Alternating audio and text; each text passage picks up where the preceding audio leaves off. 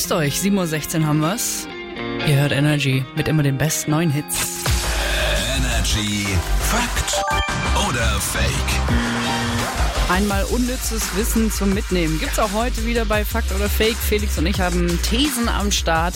Die hauen wir uns jetzt an den Kopf und versuchen damit den anderen hinters Licht zu führen. Es steht nämlich unentschieden und unser beider Wille ist groß, den anderen wegzuflexen. Absolut. Ich darf heute beginnen und behaupte, der reichste fiktionale Charakter der Welt ist Dagobert Duck. Natürlich. Also werde. Ah, warte.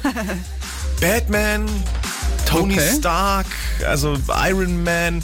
Nee, ich glaube schon. Ist, also ich kann mir vorstellen, dass es Dagobert Duck ist. Der hat einen Geldspeicher, der hat so viel Geld irgendwo angehäuft. Ich sag, das stimmt. Das ist ein Fakt. Es ist, Fake. und ich dachte eigentlich, dass du das wissen könntest, weil es ist Smaug, der Drache aus der Geschichte der Hobbit. Ach stimmt, der hat einen ganzen Berg voll. Ja. Äh, Der hat laut offizieller Forbes-Liste die meiste Kohle, gut 68 Milliarden Dollar in Gold. Verrückt, ne? Dagobert Duck wäre viel cooler gewesen. Es, ja, deswegen, also es war auch mein erster Gedanke. Aber es ist ein Drache.